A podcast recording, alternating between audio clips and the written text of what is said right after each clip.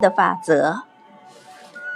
哲学家的道德律告诉我们，我们必须服从我们生命的法则，也就是理智。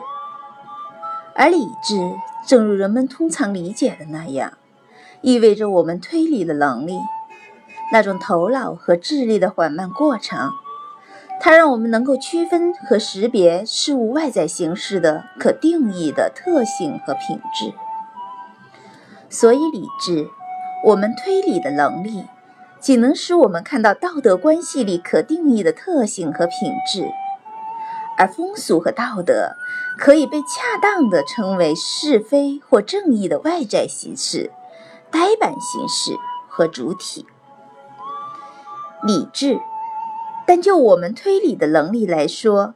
不能让我们看到是非或正义的那些，虽然无法下定义，却是强烈的、绝对的本质。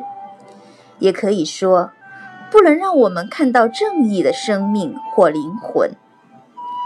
为此，老子说：“能用语言表达的道德律，不是绝对的道德律；能用文字定义的道德思想，不是绝对的道德思想。”道可道，非常道；吾不知其名，强自之曰道，强为之名曰大。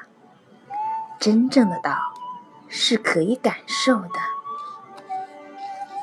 为我上者，灿烂星空；道德律令在我心中。真正的道是在灵魂深处的。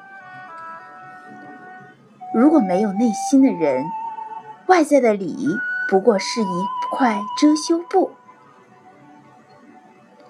人是道德的本体，是宇宙间充盈的爱意。